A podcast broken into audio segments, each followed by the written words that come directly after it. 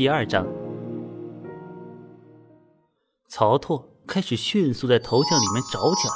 没错，曹拓想选择的正是未来的武当祖师爷、一代大师张三丰。当然，在《神雕侠侣》的世界里，他的身份应该还是张君宝，少林寺的一个未曾出家的俗家弟子。在金系武侠世界里，张三丰的地位是极其特殊的。金系武侠世界里高人不少，可称为大宗师的却不过二人：张三丰和王重阳。二者一为武当祖师，一为全真祖师。其余啊，如独孤求败、皇上等人，那当然也是精彩艳艳，却毕竟只是武林孤侠所流传之绝学。通盘来看呢，其实是更有针对性和专业性，并不像张三丰、王重阳传下来的武学，不仅成体系、成流派，更各方面都俱全。聪慧者可学之，下愚者亦可学之。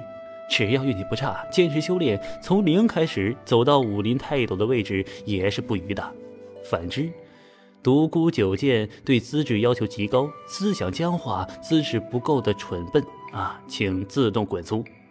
九阴真经啊需要高级道教术语文凭以及范学文凭，学识不够者分分钟走火入魔。神雕的世界里，王重阳早已作古，自然没得选了。但是张三丰是有的。点开张君宝的简介，果不其然，标注着的是少林藏经阁扫洒杂役，出场时间十二岁。再细看这项标注后面，还有着一个小框，其中特别提醒着，将落后本世界主角杨过二十年。与之类似的其他人物选择也有很多，时间段靠后的人物都有着类似贴心的小标识，只是不仔细看还真瞧不见。没有再多做犹豫，曹拓直接压了一个月的宝贵寿命，作为换取张君宝这个重要身份的筹码。不是他不想压的更少，而是没选择一个身份最少压三十天。但是仔细想想，这买卖不亏。如果不打算出人头地，不打算一飞冲天，没有野心，没有太大的欲望，那么随便选一个人物，花费三十天寿命到异世界苟起来。从开始苟到结束，就等于用三十天换了五十年血赚。距离身份选择结束还有接近五十秒，曹拓便一直盯着张君宝的头像，心中颇为忐忑啊，生怕有人看出来这个小和尚的与众不同，来和他争抢身份。即便啊明知道这种概率无限接近于零，心中也依旧忐忑。只要还有人与我同样进行暗标，我就直接提到三年。这样，即便对方有所怀疑、犹豫迟疑的时候，时间也就到了，我还是能得到张君宝的身份。曹拓心想。至于以张君宝的身份出场，将落后主流剧情足足二十年的问题，他倒不担心。张君宝这个身份把握好了，即使第一场竞技只剩下三十年，照样可以博一个极好的名次。或者说，张君宝这个身份缺失的二十年，也算是一种平衡。当最后一秒归零，曹拓终于松掉了一口气儿。果然，他还是想多了。直到最后，也没有人和他争夺这个不值一提、为剃度小和尚的身份。毕竟啊，可供选择的身份其实有很多很多。除了那些争夺最激烈的一线角色身份之外，如全真教的三代弟子、丐帮的精英弟子、少林寺各大禅院的首席之外，啊，还是有很多热门的选项呢。与这些直观上便有的比的角色相比，张君宝哎，确实是个不起眼的小角色。除非给更多的时间，让竞赛者们逐个逐个排查，否则被识破的概率无限接近于零。一声钟响，曹拓便感觉自己正如流星一般飞速下坠。刹那之后，他在一间大通铺内醒来。左右睡着的是一些光头小和尚，当然也有一些和张君宝一样还未剃度的俗家弟子。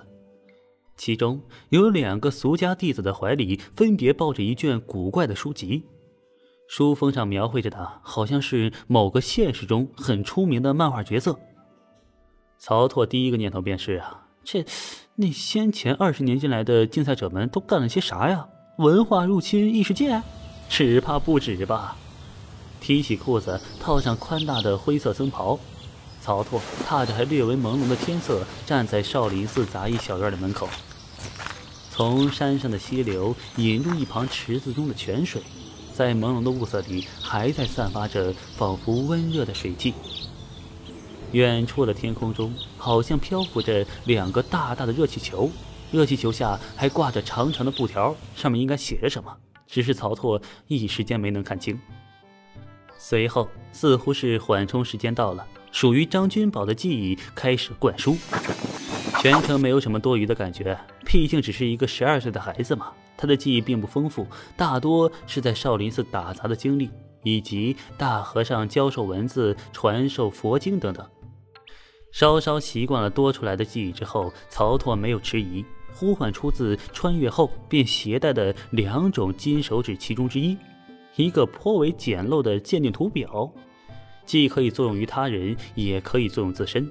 它能快速简略地总结出鉴定目标当前状态，并以数据辅佐以简略说明的方式，直观地呈现出来。张君宝，体七力八内力零，拥有技能扫地、种菜、挑水、砍柴、读书写字，根骨九十七，悟性一百五。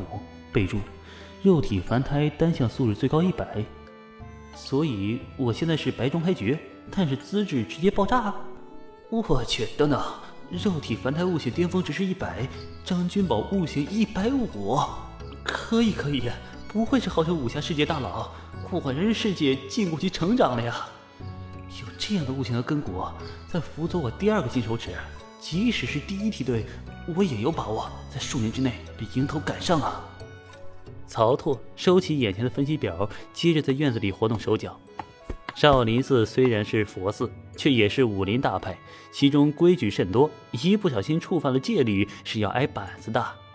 辰时敲钟之前，各院弟子除了巡山僧人之外，都只能在各自院内活动。敲钟之后，便开始早课、诵经礼佛，再之后，武僧和受戒的禅师们可以开始用早饭，而还未出家受戒的这个小和尚和俗家弟子们，则是要先干活。打扫庭院、种菜、收菜等等，之后干完活才能吃早饭。吃完早饭呀，会有一定的自由活动时间。不过，如罗汉堂、戒律院、达摩院等等有武僧出没、修行武学的地方，这人家啊，未曾拜师、准许习武的小和尚们不得靠近。偷学武术啊，是要被废掉手脚经脉的，然后赶出少林寺的。直接投身到十二岁的张君宝身上。可是却并非原作中张君宝出场之时藏有九阳真经的楞伽经，或许还未被窃走。这或许是因为仙入掌门对世界造成了改变，产生了蝴蝶效应吗？曹拓再一细想，面露喜色。原来呀，觉远大师已然在数日前与张君宝定下了师徒名分，前些时更是有意让张君宝诵读楞伽经。只是张君宝啊，毕竟年少，不懂其中究竟，只把那经文当作寻常诵读的，也不甚仔细，倒是没有发现其中究竟啊，浪费了居远大师的一番好心。或许是张君宝这个身体的天赋属实惊人，《神雕侠侣》的原著小说，曹操是看过的，只是年月久远了，也都忘得差不多了，只能记个大概。如今。以张君宝的身体智慧再去回想，却竟然一字一句，仿佛就出现在眼前一般。